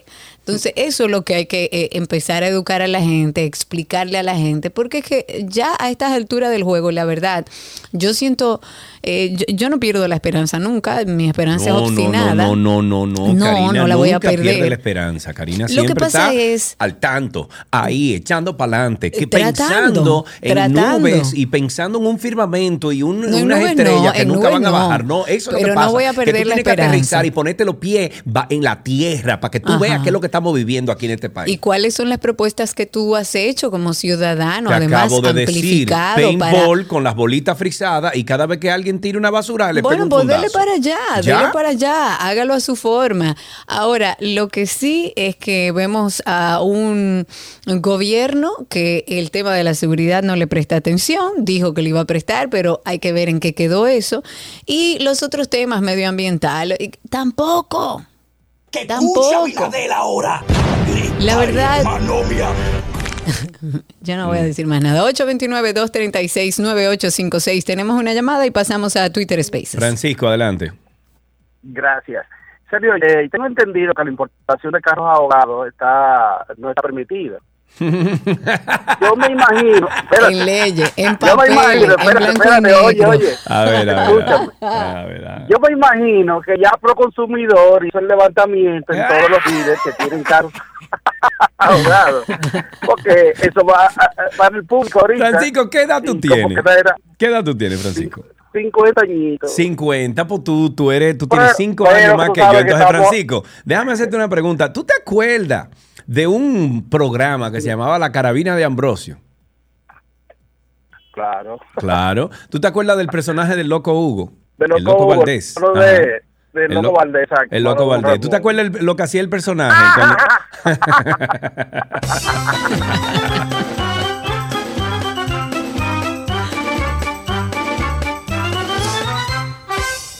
829-236-9856. ok, vamos a ver, tengo a varias personas por aquí solicitando ser hablante. Voy a empezar con Juan Batista, que está con nosotros. Adelante, Juan, cuéntanos. Buenas, buenas. Buenas, buenas. ¿Y ustedes qué están? Bueno, aquí esperanzados aún. No, no, no, no. Esperanzado está tú. Yo no. no, serio, nunca. Sergio nunca. Sergio está claro de qué es lo que hay aquí. Claro. Que es lo que hay que eliminar un par de cosas. Aquí lo que hay que conseguir tú es una montañita, comprarla, sembrar tu víveres ahí, tener dos vacas para sacrificarla de vez en cuando, paneles solares, eh, eh, molinos de viento y, y un- una cosita de agua por algún sitio o un sistema de captación de agua y olvidarse del mundo. Y si alguien cruza esa, eh, esa defensa que tú tengas alrededor de esa montaña, que le pegue un fundazo que lo mate o algo, algo por el estilo. por Claro. favor, cuéntanos, Juan Carlos. Claro. Oye, oye.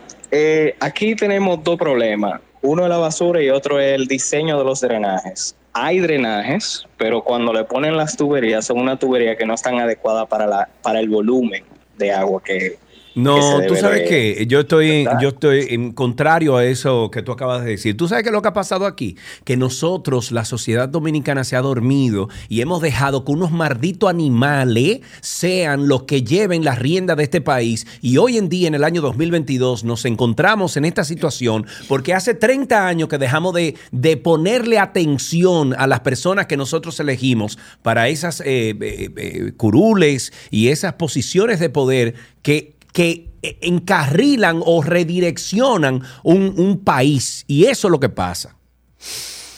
Ahora respira, amigo.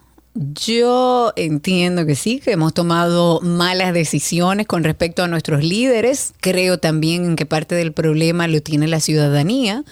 Primero porque no elige bien a sus candidatos y segundo porque vivimos, y lo he dicho muchas veces, en un país donde queremos leyes para los otros, pero para nosotros no.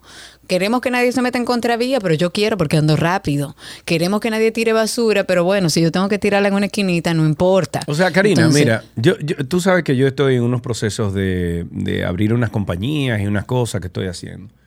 Y yo me he encontrado con tanta gente que viola la ley en este Ah, pero país. eso porque- es- No, no, pero oye, oye, oye. O sea, yo averiguando del tipo de negocio que voy a tener, etcétera. O sea, eh, vamos a decir que averiguando los requerimientos legales, no sé qué.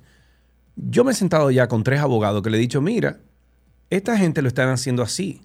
Yo no quiero hacerlo así. Yo quiero pagar impuestos. Yo quiero estar por la ley.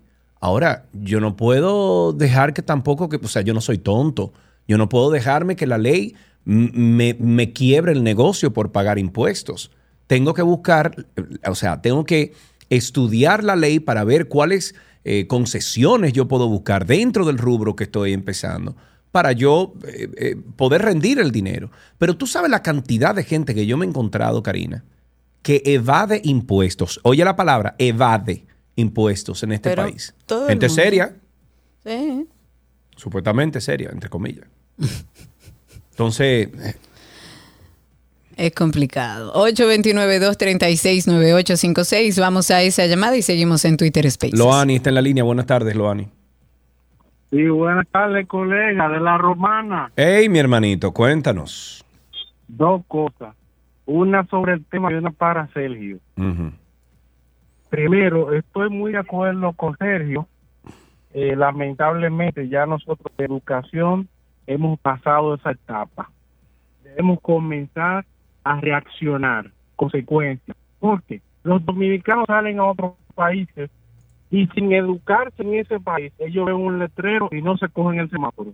No tiran la botellita de agua.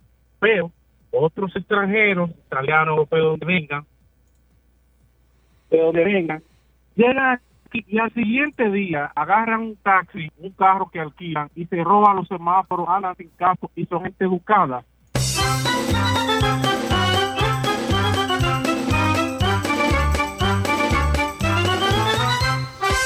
Aquí seguimos en Tránsito y Circo. En Twitter Spaces me voy con Jeremy Durán, The Moon, que está con nosotros a través de Twitter Spaces. Adelante, Jeremy, tienes que quitar el mute. Ahora sí, cuéntanos.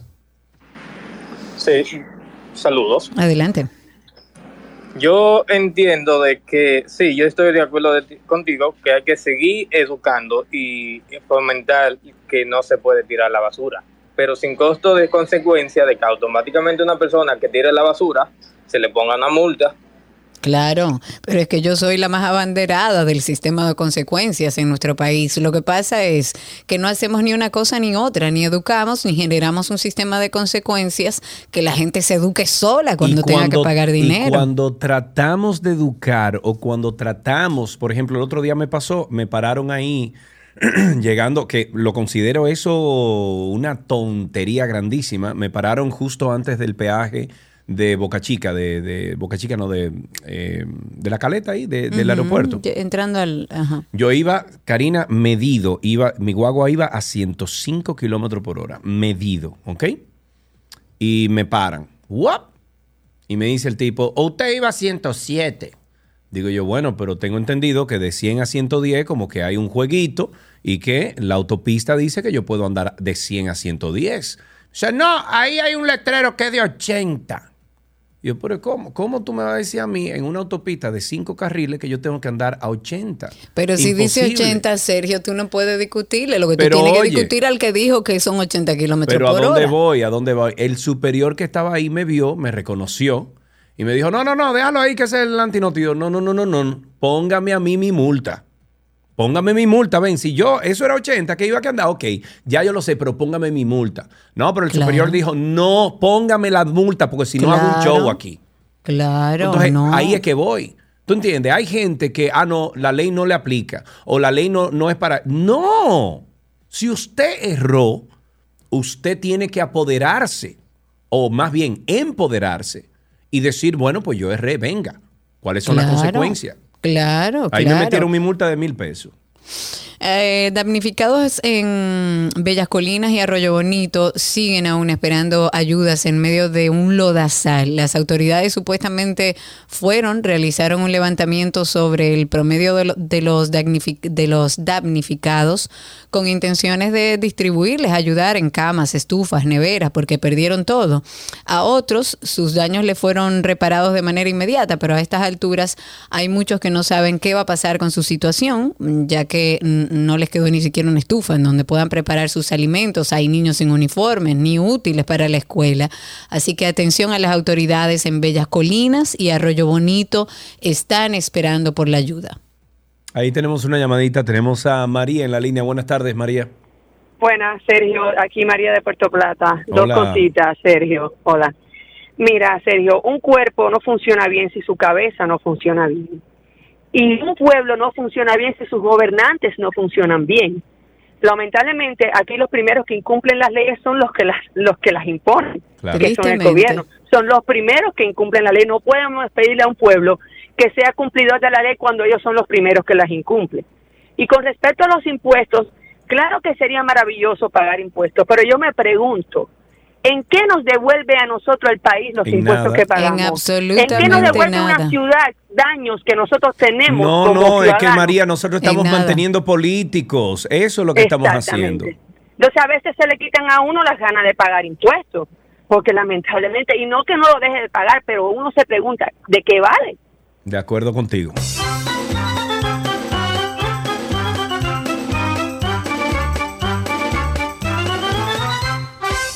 El Ministerio de Obras Públicas informó que durante hoy y mañana, en horario de 10 a 11 de la mañana, o sea, ya hoy pasó, mañana estará nueva vez el puente flotante sobre el río Sama, va a estar cerrado al tránsito vehicular. Dejemos hasta aquí con esta intervención de, tengo a Carlos Liz con nosotros a través de Twitter Spaces. Cuéntanos, contigo terminamos Tránsito y Circo. Hola Sergio, hola Karina. Una solución rápida para los damnificados. Los partidos políticos pueden donar un porcentaje de lo que le da la Junta para hacer campaña. Pero Yo en no medio de la pandemia, en medio de la pandemia, donde la gente estaba viviendo no una situación extrema, y así estaban cobrando el dinero ellos. ¿Tú crees? No, hombre, no.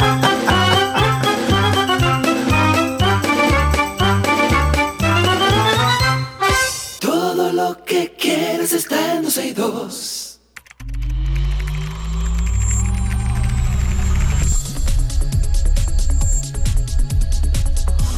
Estamos en artículos tecnológicos y en el día de hoy no es usual, pero me encanta cuando visita nuestro programa porque un gran conocedor de la tecnología y tiene muchos años ya aquí en República Dominicana informándonos a todos sobre los últimos avances tecnológicos. Recibimos a Hipólito Delgado, youtuber de tecnología, y yo creo que esto nos va a servir muchísimo, Hipólito, porque tú traes un- una lista de artículos tecnológicos que tú entiendes sería bueno adquirir en Black Friday. Hipólito, buenas tardes, bienvenido. Eh, bueno, de vuelta, como quien dice, a una antigua casa. Sí, sí, sí, sí, Antes claro. yo era muy- mucho más constante visitando a ustedes. Es que ya tú eres sí, famoso, eh, papi, ya imagínate. Oye, oye, oye, oye. Mira, precisamente sí, te tengo una lista de seis cosas, ojalá, vamos a ver si da el tiempo de decirlas todas, si no, hasta donde lleguemos, que son artículos tecnológicos que resuelven muchísimo y puede que sean cosas muy simples y eh, voy a tratar de que todo se mantenga por debajo de los 100 dólares. Ok, para perfecto. que no sea nada que rompa el bolsillo. Claro. En, el primero que te quiero mencionar es eh, un artículo básica, prácticamente nuevo por parte de Apple, que es el, los AirTags. Ok. Eh, o sea, es súper práctico. Yo no sé si tú tienes uno, Oh, pero... mi hermano, yo no eh, tengo uno, no. Yo tengo, viejo, como 12 vainitas de esas. Que yo Sí. las reparto. Cada vez que yo viajo, por ejemplo, yo le pongo a, en la maleta. a la maleta. O sea, eh, yo no voy a ningún la sitio sin llave del carro, la llave de la casa, ya, ya Todo. nada de eso se te pierde después que uno tiene eso. Todo. Y manito. el paquete de cuatro cuesta mm, como algunos 95 dólares más o menos. Ujú. Eh, un paquete de cuatro y ya tú resuelves. Claro, eso es solamente para los que tienen eh, ecosistema de Apple. Pero para quienes quieren algo similar y Espérate, por espérate, ejemplo, espérate. Android, Eh, déjame decirte que eh, he confirmado con algunas personas que sí funciona para un sistema Android. Lo único es que no es tan preciso como, como con el sistema iOS. Ah, no, yo, yo digo, por ejemplo, para, para configurarlo. Ah, ok, ok, ok. Ya, después, ya después que tú lo tienes configurado, ya tú se lo pones a cualquier cosa. Sí, exacto. Eso, eso, eso es lo de menos. Pero si tú quieres uno que sí te funciona, que incluso también funciona con iOS, eh, están los Tile, que tienen ya muchísimos años. Sí, eso tiene Eh, muchos o sea, para años. que, no, para que la gente no piense que fue Apple que se inventó esto. Lo que pasa es que Apple le metió piquete. Sí, Y obviamente le metió publicidad y la gente se enteró de este tipo de productos. Pero si no, los Tile tienen años en el mercado y funcionan bastante bien. Ok, Eh, mira, estoy viendo que hay un paquete ahora mismo en Amazon. Eh, usted puede comprar un paquete de 4 por 94 dólares. Le Sí, vendrían andan saliendo- todos por el mismo precio, exacto. Exacto, le vendían saliendo por encima de 20 dólares cada uno. Ajá. Pero lo bueno de esto es que usted se lo puede poner, por ejemplo, a los perros, usted se lo puede poner a sus hijos, usted se lo puede poner a sus vehículos. Yo lo tengo. A, a- a la mochila de la computadora. Mira, yo lo tengo en mi moto, lo tengo en mis dos vehículos, eh, lo tengo también en las maletas cuando viajo, lo tengo en un llavero. Donde quiera que yo voy, que yo sé que se me puede perder algún artículo, yo le pongo un AirTag. Sí, eso, eso, es, eso es un palo. Eso, Oye, eso hay que tenerlo. Y Eso la, es como pila dura, y la que- pila dura sobre los dos años y medio. Eh, bueno, mira, yo tengo cinco y solamente le he cambiado la pila a uno. Oye, Eh, y lo compré cuando salieron, o sea que ya Ah, bueno. tienen por encima del año Sí, eh, sí, la sí. pila de todito. Y es una pila súper fácil de conseguir, es como la pila que usan los control remotos de, los- de los carros. Sí, sí, sí, Eh, Y es súper fácil de cambiar. Entonces, otro artículo que yo creo que le soluciona la, la vida a muchísima gente es eh, un sistema de Wi-Fi mesh, específicamente eh, la marca Vilo.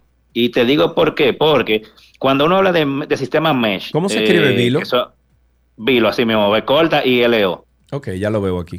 Cu- Cuando uno habla de eso, uno piensa de que en, en- en Nest de, de Google, que era el antiguo manito. Google Wi-Fi. Bueno, Eh, manito. uno piensa en, en Hero, uno piensa en... Y cada uno de esos te cuesta 100 dólares. Bueno, pero, tres, son pero 300. déjame decirte algo. Yo tengo hace, yo quiero decir que cuando salió el sistema Google, cuando salió el sistema Mesh de Google, manito, y yo nunca he tenido problema en mi Ah, no, no, vida no. con ese Eso no, sistema. eso, no da, eso, eso no da problema. No da Lo que pasa es que es un sistema, un sistema caro, o sea, Sí. un, un, costo de tres son 300 dólares más o menos. Pero lo bueno del Vilo es que tiene prácticamente todas las funciones que tiene uno como el Google, que es el que, el que yo recomendaba antes, y lo sigo Sí. recomendando. Lo que pasa es que yo pensando en abaratar costos. No, no, diferente eh, el Vilo te- presupuesto. Ujú, Exacto, el Vilo te cuesta 100 dólares el paquete de tres. Ah, ya lo estoy Para viendo tú- aquí. para que tú tengas una idea. Mira, algo bueno que tiene el Vilo, que no lo tiene, que no tiene el, el sistema Google Mesh, es que estoy viendo que cada torrecita, o sea, cada uno de los de los eh, de las antenas tiene salida eh, WAN Eh, Ether- es Ethernet, exacto. y tiene salida Y- también LAN. Exacto. Exacto, y tiene creo que son como tres cada uno, que eso es un palo, porque por ejemplo yo tengo uno en la habitación, Sí. al lado de la- del televisor, y el televisor entonces yo lo tengo conectado por red alámbrica Sí. a uno de los repetidores. Entonces, Exacto, exacto, eh, ahora la gente va a preguntar, ¿y por qué no me compro mejor un, un repetidor de esos que se enchufan a la corriente, No que son los que lo cuestan 20 mismo, dólares? no es no, lo eso, eso no, mismo, no, no es que no es lo mismo, eso no sirve. El que compra eso perdió su dinero. Eso es súper inestable, te tumba ancho de banda, te tumba latencia. Cada cierto tiempo hay que desconectarlo Sí. y conectarlo para que vuelva a funcionar. Eso Sí, no sirve. sí, eso Eh, no hay que irse por un sistema mesh, eh, básicamente. No, y que, y que también hay que decir, eh, Hipólito, que con el sistema Mesh tú no sientes la, la reconexión de tu aparato. O sea, Exacto, que es, que es la gran ventaja, que es como que hace un roaming sin caerse la señal. Así Porque es. el repetidor lo que hace es que cuando tú cambias, por ejemplo, de habitación, por, por unos microsegundos, tu internet se cae y vuelve y se conecta. Entonces, eso no pasa con los mesh. Los mesh te hacen una sola red eh, en la casa y ya, eso no sé, donde quiera que tú te muevas, tú estás conectado a la misma red sin que se caiga. Correcto. ¿Cuál es el próximo artículo? Entonces, el otro que te quiero recomendar es eh, lo sensivo, sensivo para los aire acondicionados. ¿Qué es, eh, Eh, ¿Cómo se escribe sen- eso? Así mismo como suena, S sensivo, con dos S. Es al principio y S en la otra. Sensi- Ellos tienen- ah, míralo aquí, ellos con B, con B larga. larga. Ok, ¿qué es esto? Ajá. Es- es- eso es para tú convertir cualquier aire acondicionado de, de tu casa en smart. Es un pequeño accesorio que eh, eh, tú a través de una app puedes tener, pero no nada más convertir el aire en inteligente de que prenderlo y apagarlo. Es que tú puedes crear situaciones como termostato, como los gringos, que tú dices, manténme la casa en 24 grados y él solo se encarga de comunicarse con el aire y Ah, hacer que tu casa se mantenga eh, en esa temperatura. Y eh, hay dos opciones que yo quiero recomendar. Una para los que tienen eh, Google Assistant y Sí. Alexa, que es el Sensivo eh, Sky, que es más barato. Y otro para los que se van por HomeKit, que es el Sensivo Air. Eh, es un poco más caro, pero uno cuesta 100 y el otro 125 más o menos en Amazon. Pero ellos siempre para Black Friday y toda esa fecha importante que Amazon pone, lo ponen a mitad de precio. O sea, que estén atentos que eso seguro va. Mira, pero lo estoy viendo aquí y, y, me parece muy buena opción, sí, no lo había visto. Bueno, yo le, yo, le tengo, en el último Prime Day, yo le puse uno a cada aire de mi casa. Sí, y, ya, chévere, todo automatizado. Sí, exacto. Muy duro. Eh, otra cosa. Sí. Hay, para la gente que necesita almacenamiento adicional y poder, y poder moverlo, el T7, el Samsung T7, el disco externo, SSD, esa es mi recomendación. Súper portátil, un diseño bastante resistente, parece como de aluminio.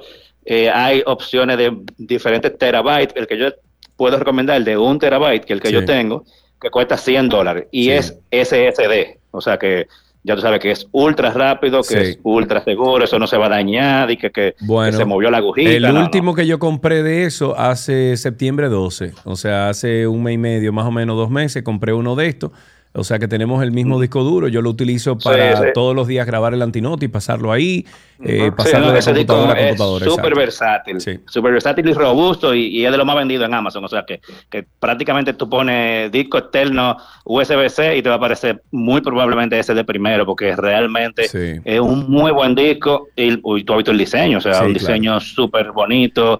Y hay una versión del T7 eh, que incluso tiene el lector de huella dactilar en el mismo disco para ah, la información. Ah, mira. Sí, eh, no, no, que T algo se llama, no sé si es T7 específicamente, pero hay un modelo de ellos que ya se, va a esos niveles. Ah, Entonces, eh, también quiero recomendarte, pero no una marca en específico, un Smart Plug, cualquiera. Ok. Porque hay, hay miles de, de marcas. En, el último, ¿cómo se llama? En el último especial que hubo en Amazon, yo compré siete y me llegaron ayer. Ya tú sabes. ¿Para qué te puede servir eso? Bueno, aparte de tú eh, vamos a suponer, convertir en inteligente desde una cafetera, que tú la pongas que se prenda solo a las 6 de la mañana. Bueno, ojo, ojo, espérate, eso tiene un rango también de wattaje, ¿eh? Eh, Eso tú no puedes ponerle lo que ah, tú no, quieras. No, claro. Tiene que no, tener no Le puede poner, no, le puede poner una bomba de agua. Exacto, tiene que tener cuidado con eso. Hay que tener cuidado, es cosa, es cosa sencilla, pero por ejemplo, ahora que estamos en Navidad y tú no quieres todos los días estar desconectando el arbolito en la noche y enchufándola al otro día, usted se compra un Smart Plug y programa un itinerario de que eso se prenda eh, y ya paga a una hora específico. Y no nada más, no nada más así. Si tú tienes algún otro accesorio, eh, por ejemplo, que si una cámara de seguridad y tú tienes alguno de los asistentes digitales, tú puedes poner que el arbolito nada más se prenda cuando hay gente en la casa. por ponerte un ejemplo. Sí, sí, sí, sí, Desde que se va el último, se apaga el arbolito y con horario y todo. Así es. O como, como yo hago en mi negocio, por ejemplo, que la nevera que tiene las aguas y todas las cosas que no, no se dañan, se apaga a la hora de que el negocio cierra y prende dos horas antes de que el negocio abre automáticamente. Eso te ahorra un montón de energía eléctrica. O sea, si uno se pone creativo. No, no, no, no. Uno le saca muchísimo provecho a ese tipo de productos. Uno le saca la milla. Hipólito, para despedirnos, háblanos un poquito de cuándo publican ustedes el podcast semanal en HD. Sé que están en YouTube, que están en, Spotify y en Apple Podcast. Exacto. Mira, ese es mi podcast de tecnología semanal. se transmite en mi canal de YouTube en vivo los miércoles a las 3 p.m. Y todos los días tenemos como un tema central orientado obviamente a tecnología. Ya entonces ese podcast, luego de que se transmite, entonces se pasa el audio nada más por eh, Spotify, Apple Podcasts y todas las plataformas de podcast. En mi mismo canal de YouTube, ahora mismo yo estoy haciendo una serie de videos de convertir mi casa en inteligente utilizando HomeKit. O sea que si ustedes quieren eh, ir conmigo para convertir la suya en, en, inteligente, utilizando HomeKit, chequense esos videos. Ah, bueno, pues muy bien. Hipólito, como siempre, muchísimas gracias. Recuerden ustedes que Hipólito Delgado es youtuber de tecnología y como dije, lo pueden conseguir en el podcast semanal que se llama En HD. Está en YouTube, está en Spotify, en Apple Podcast y también es propietario de The Bunker RD. Hasta aquí artículos tecnológicos en 12 y 2.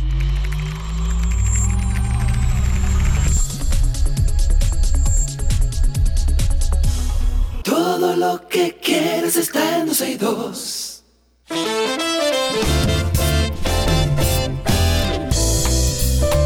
Es tiempo de decir hasta mañana, señores. Eh, pórtense bien. Gracias por la sintonía. Gracias por estar con nosotros en 12 y 2 aquí todos los días de 12 a 2.30 de la tarde. Los dejamos con la mejor selección musical de los años 80, 90 y los tiempos actuales con Shaley.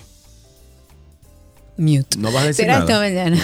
sí, será esta mañana. Gracias por la sintonía. A través de redes seguimos. Y recuerden nuestro podcast, Karina y Sergio After Dark. Así pueden buscarlo en Instagram y ahí está el enlace directo para que escuchen todo el contenido sobre salud mental y bienestar. Chau, chau. Bye bye.